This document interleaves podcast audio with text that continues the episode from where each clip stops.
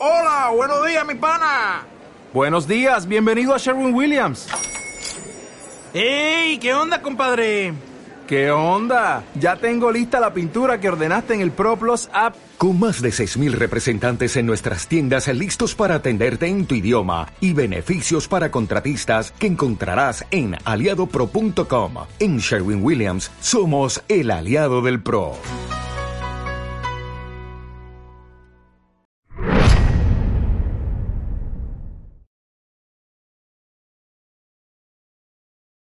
Pues ahora nos vamos a poner con la parte más densa, porque es la parte en la que vienen pues todas las técnicas, todas las estrategias, todo el modelo de Daygame, y voy a explicarlo paso a paso para que nos quede claro cuál es la secuencia lógica del Daygame. Para mí el Daygame es mucho más fácil que el juego de noche.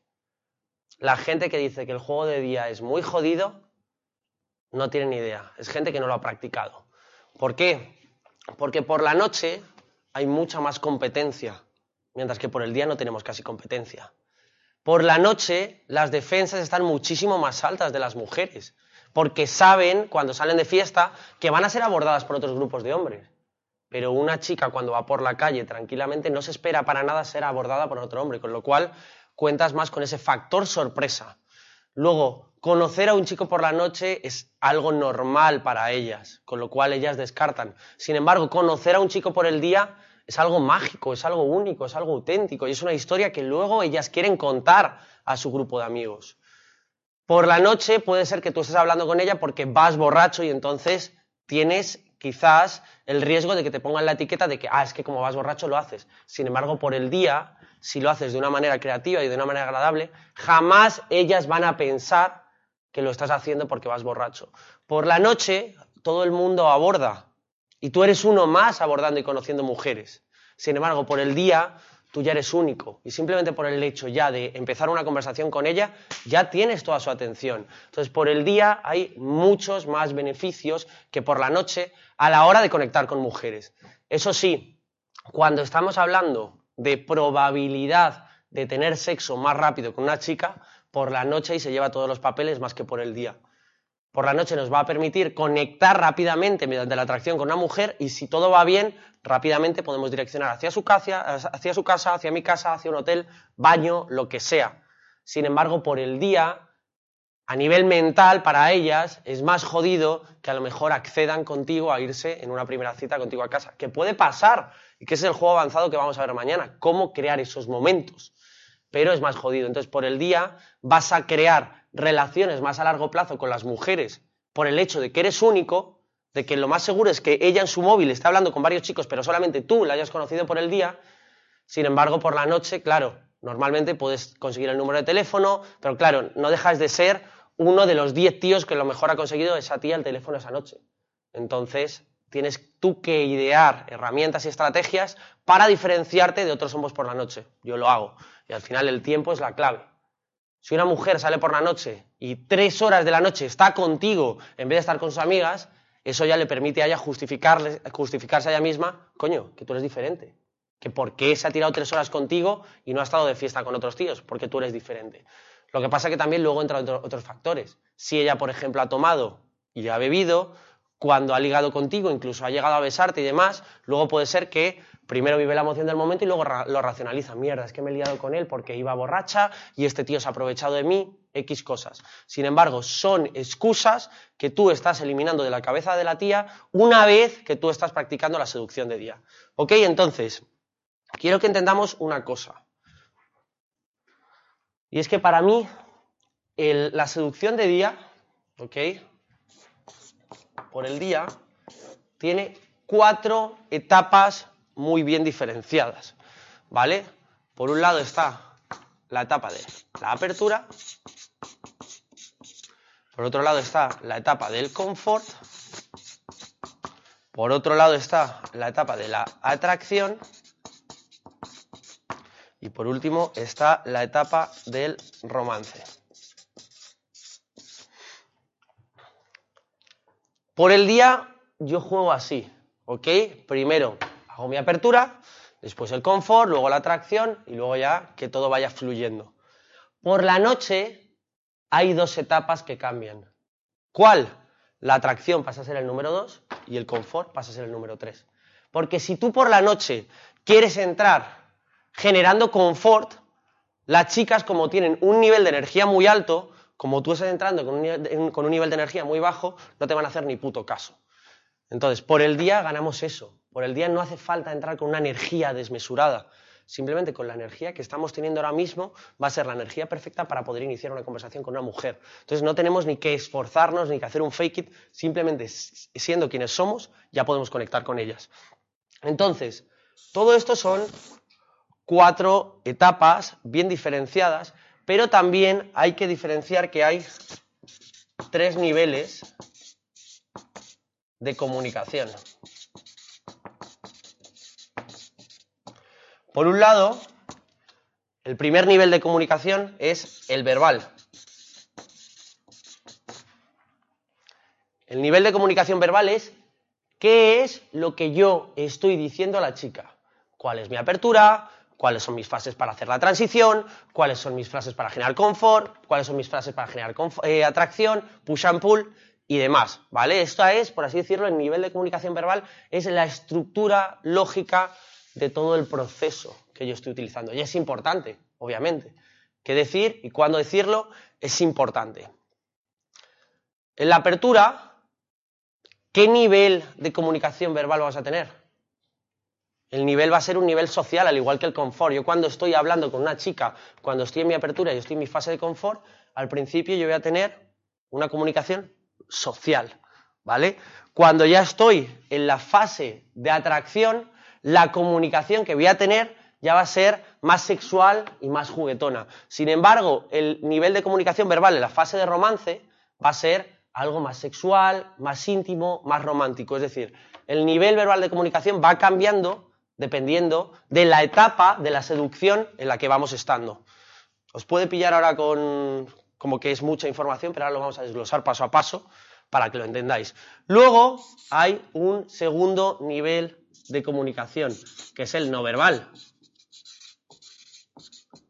El cómo estoy diciendo las cosas, ¿vale? Y por ejemplo, en la apertura y en el confort, ¿de qué manera yo voy a utilizar mi lenguaje no verbal? Mi lenguaje no verbal va a ser un, contacto físico social. Yo voy a estar con ella, le voy a dar cierta distancia, la voy a tocar en partes del cuerpo donde le tocaría cualquier amigo y no voy a ser invasivo.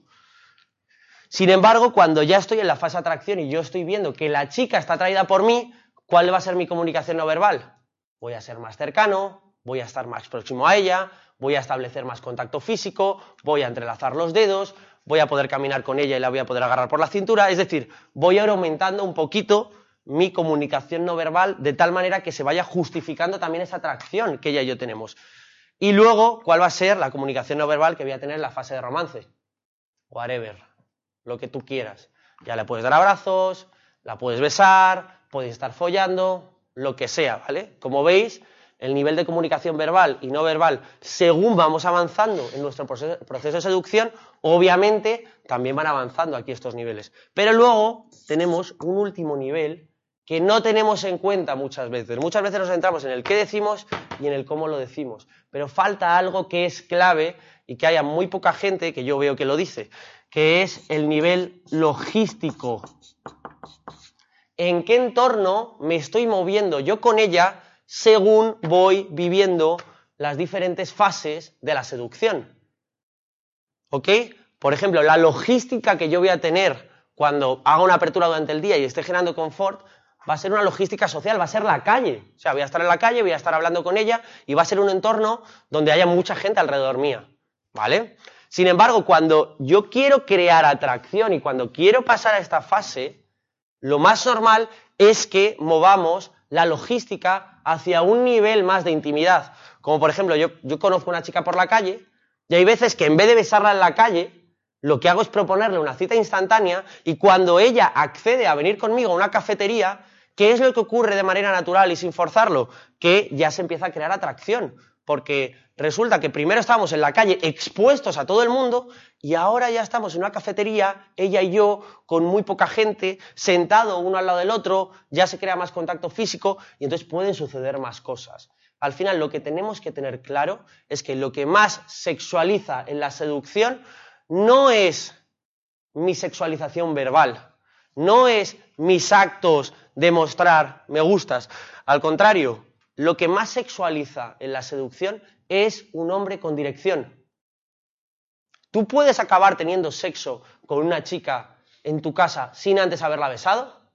Obviamente, pero para eso tienes que crear el contexto adecuado donde ella se pueda dar permiso de que esto pueda suceder. Si estás en la calle y tratas de besarla, puede ser que funcione si ella está muy atraída hacia ti, pero cuando a lo mejor intercambias tu número de teléfono y os vais para quedar otro día, ella ha vivido la emoción del momento, pero luego racionaliza diciendo, joder, qué guarra ha sido, me he liado con este tío según le he conocido, y si esto lo hace con todas. ¿Y si este tío es así siempre? Y entonces ahí ella se empieza a racionalizar y pierde mucho interés. Por eso yo prefiero, ahora mismo en este punto en el que estoy, antes a lo mejor cuando era más novato y hacía más show en YouTube, yo salía besando a muchas chicas por la calle. Y cuando hago show lo puedo hacer perfectamente. Pero lo que la experiencia me ha dicho es que si tú no eres el que besas, tú eres simplemente el que direccionas hacia un apartado de la intimidad, ahí es donde van a suceder muchísimas más cosas. Si tú, por ejemplo, has besado a una chica en la primera cita y luego te la quieres llevar a casa, la chica como ya te ha besado dice, hostia, me quiere llevar a casa porque ahora me la quiere meter y quiere tener sexo conmigo. Uf, y yo no soy de esas, que esta es la primera cita. Ya estás, por así decirlo, mostrando tus cartas. Sin embargo, si tú quedas con una chica, tienes una cita con ella increíble, sexualizas verbalmente y no verbalmente. ¿vale? Pero no llegas al beso, simplemente se crea una tensión sexual, estáis los dos jugando, sabéis que hay un tira y afloja y sabéis que hay atracción entre vosotros dos. Si no la has besado y luego le invitas a tomarse algo a tu casa, ella va a decir, ah, pero si este chico no ha intentado besarme en la cita, a lo mejor voy a su casa y no pasa nada. Pero ¿qué es lo que pasa? Que luego ya cuando está en tu casa y ella se siente tranquila y libre porque no hay nadie que esté observando la escena de la película, ahí sí que ella accede a tener sexo contigo. Lo que más sexualiza es el nivel y el contexto logístico, por donde yo me muevo. Por eso yo normalmente primero conozco a chicas en la calle, rápidamente transiciono hacia cita instantánea y si a la cita instantánea me lo estoy pasando bien, ya propongo una opción más para avanzar al tercer nivel logístico, que es eh, donde se va a generar el romance, donde voy a estar en la intimidad. Y ya cuando estoy en mi casa, cuando estoy en un hotel o cuando estoy en su casa ahí todo surge de manera natural. ¿Ok? Pero la idea es crear el contexto donde ella se pueda sentir 100% cómoda para realizar este paso. De hecho, os voy a poner un ejemplo, ¿vale? Contigo, por ejemplo. Imagínate, ¿vale? Que yo soy Dios. Imagínatelo. Y que tú cualquier cosa que quieras, me la puedes pedir. Cualquier sueño que tengas o cualquier deseo que tengas, tú me lo vas a pedir y yo te prometo que lo cumplo, ¿vale? Entonces, quiero que ahora mismo me digas tres deseos que quieres pedir a esta genio. Piensa en grande, ¿eh? Cualquier cosa es posible. quiero ser omnisciente. ¿Quieres ser? Omnisciente, quiero saberlo todo. ¿Quieres saberlo todo? ¿Ok? Bueno, eso ya me he quitado muchas cosas. quiero ser omnipotente. Ajá. Y quiero ser inmortal. Y quieres ser inmortal, ¿ok? otros tres deseos. Yo te, lo, yo te lo concedo. Te lo voy a conceder. Y de hecho, hoy vamos a celebrarlo, ¿no? O sea, ya que, ya que vas a ser Dios, vas a ser inmortal y vas a saberlo absolutamente todo, hoy lo vamos a celebrar, cabrón, ¿verdad? Ok, pues esta noche vamos a hacer una fiesta en mi casa. Vamos a hacer una fiesta en casa de Dios. Y además, venga, para celebrarlo, tío, porque me caes de puta madre, te permito elegir a tres mujeres para que vengan a la fiesta. ¿Quién quieres que venga? Cualquier persona del mundo, yo te las voy a traer. Soy Dios, tío, recuérdalo. ¿Puedo decir nombres? Sí, sí, sí, de lo que quieras. Nada, me da igual, tres famosas de Hollywood, me vale cualquiera. Di nombres. Yo qué sé. Específico. El Zapataki, Johansson y Pilar Rubio. Ah. El Zapataki, Johansson y Pilar Rubio. Ok. Oye, te propongo algo, ¿y si hacemos la fiesta y están estas tres tías desnudas por la casa? ¿Te molaría más o no? Sí, claro. Ok. Ok, pues solamente hay una condición. Esta noche vamos a hacer una fiesta en mi casa con Johansson, con Pataki, con Pilar Rubio, ¿ok? Todas desnudas para nosotros, pero te voy a poner una condición y una regla, ¿vale?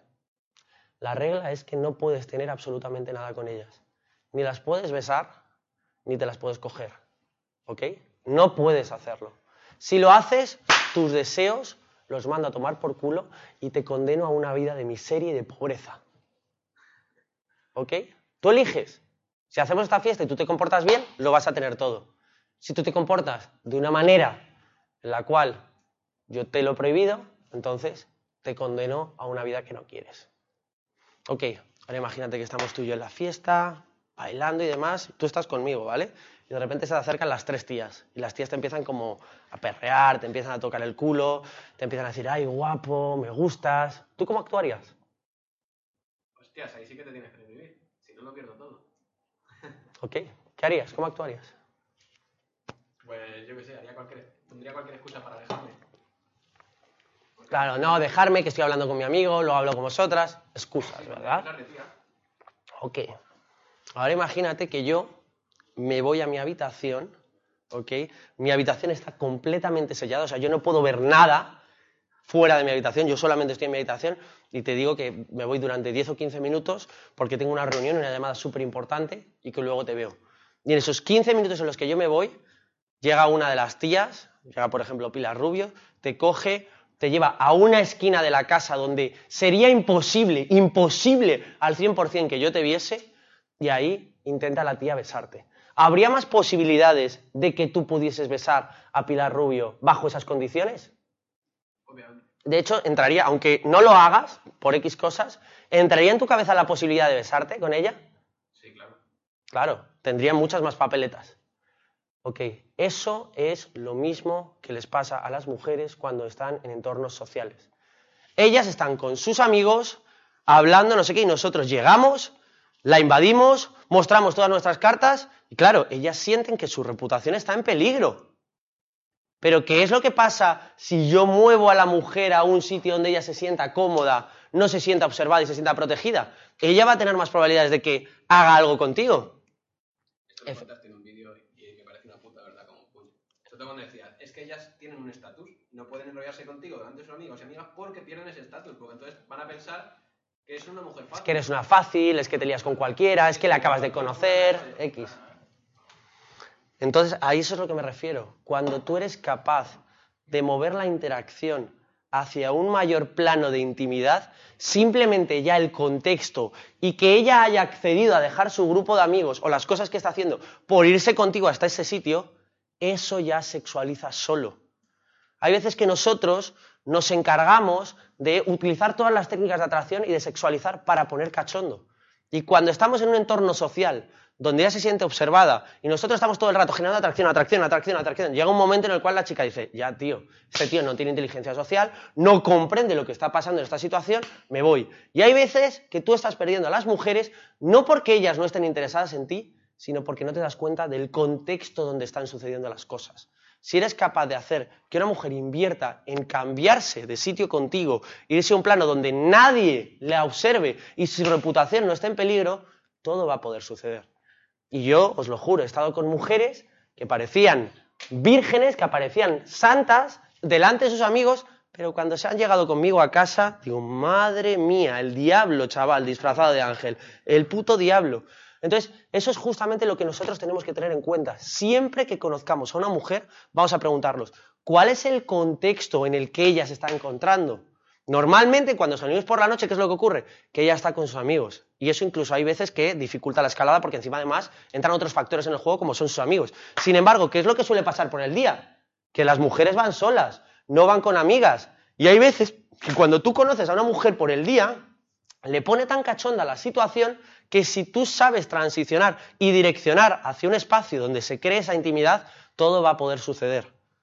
La creencia es que es muy difícil ligar por el día y es muy difícil ligar por el día porque todavía no lo habéis hecho. Cuando empecéis a ligar por el día con, las herramientas adecuadas, os lo juro que vuestra proyección y visión de la realidad va a cambiar por completo. ¿Ok? Pero siempre daros cuenta de eso. O sea, cuando vosotros llegáis a un sitio, preguntadle qué es lo que está haciendo, con quién está, ¿sabes? Y qué tiempo tiene disponible. Una vez que tú tengas información, o sea, porque la chica te va a dar continuamente toda la información que tú necesitas para ligar con ella, una vez que tú tengas toda la información necesaria, vas a poder realizar el proceso de la seducción de una manera adecuada. Si tú conoces a una chica que cuando tú la paras te dice, nada, he salido de compras a dar una vuelta, sabes que esa mujer tiene tiempo. Y eso además es un indicador de interés, porque una chica aunque salga sola a dar una vuelta, si no le interesas, te diría, no, no, tengo mucha prisa. Pero si le gustas, te dice, no, no, tengo tiempo. Como una manera de decirte, de una manera subcomunicada, oye, vamos a hacer algo, vamos a conocernos, me ha gustado esto que has hecho. ¿Vale? Entonces nosotros vamos a ver también los indicadores de interés que hay por debajo de cada comportamiento. Ellas nunca hablan directo. Nunca. Nunca te van a decir, no, no, invítame a un café. No, no, voy a tener una cita con... No. Ellas solamente están ahí. Y si está ahí la chica y no se va, es un indicador de interés. Aprovechalo. Por lo menos intenta mover la dirección, intenta mover la interacción en una dirección que te favorezca. Si te dice que no, no pasa nada. Si te dice que sí, perfecto. Pero aunque te diga que no, tú simplemente por haber hecho la invitación ya estás ganando. Porque la mayoría de hombres no hacen invitaciones, simplemente hablan y hablan y hablan como una manera de justificarse, ya estoy ligando con chicas, pero es que si no estás direccionando la interacción hacia un punto que a ti te interesa, no vas a llegar absolutamente a nada. Vas a hablar con muchas chicas, pero ¿dónde van a estar los resultados? El hombre que dirige es el hombre que realmente sabe cómo excitar a las mujeres. Entonces, bueno, cuando yo realizo un buen nivel verbal, cuando además realizo bien todo lo no verbal y además llevo una buena escalada logística, ¿qué es lo que sucede de la suma esta? Cuando yo sumo un buen nivel de comunicación verbal, un buen nivel de comunicación no verbal y una buena comunicación logística, yo me voy moviendo por buenos ambientes, ¿qué sucede de manera natural? Exacto, exacto. Y esto es justamente lo que nosotros tenemos que trabajar y entrenar la seducción. Nosotros, por un lado, tenemos que saber la estructura y las diferentes etapas, pero lo más importante no es saber las diferentes etapas, sino cómo jugar en cada etapa de una manera verbal correcta, de una manera no verbal correcta y de una manera logística, direccionando hacia nosotros nos interesa para que suceda algo mágico. ¿Vale? Entonces, una vez que tenemos el conocimiento y sabemos este comportamiento, ¡pum! sucede. Va a haber veces que a lo mejor eh, verbalmente no lo hagamos bien, sin embargo, no verbalmente y logísticamente sí que lo hagamos bien. No es necesario hacerlo todo correcto y al 100% para tener este resultado. ¿okay? Simplemente hay que hacerlo e ir evolucionando a través de las experiencias que nosotros vamos viviendo. Hay veces que simplemente por el hecho de hacerlo y por el hecho de ser diferente, hay mujeres que te van a premiar por esto, porque es una experiencia completamente nueva para ellas.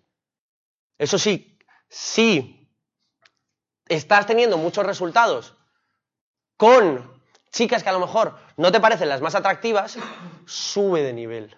¿Vale? Ve subiendo de nivel y cada vez ve poniéndote retos más difíciles. Yo al principio, cuando empecé la seducción, coño, yo al principio me centraba en la cantidad, no en la calidad. Yo decía, cuantas más experiencias viva ahora, mucho mejor, porque ahora mismo lo que yo tengo que hacer es interiorizar todo este proceso y vivir cuantas más experiencias pueda mejor. Cuando ya todo esto fue muy fácil en mi vida, dije, ya quiero cosas más difíciles. ¿Entendéis?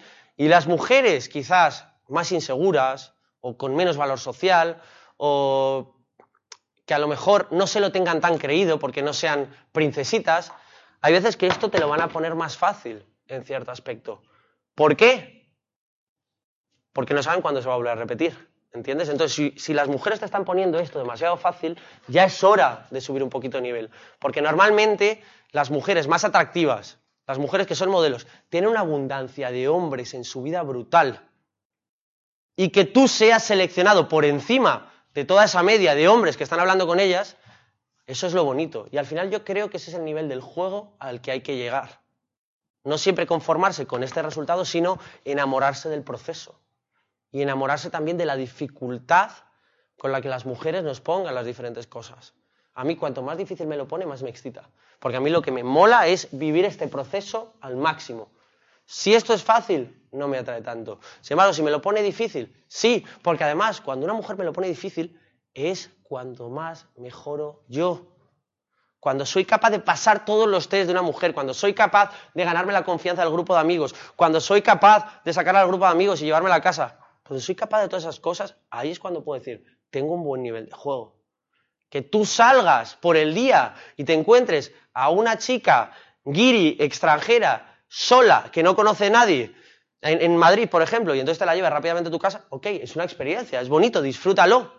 Pero eso no va a elevar tu nivel de juego. Te va a permitir vivir una experiencia. Si no la has vivido nunca, vívela. Pero una vez que la has vivido una vez, un poquito más difícil, y un poquito más difícil, y un poquito más difícil. Y así es como te vas a enamorar del proceso y como poco a poco te vas, te vas a ir construyendo como crack en habilidades sociales.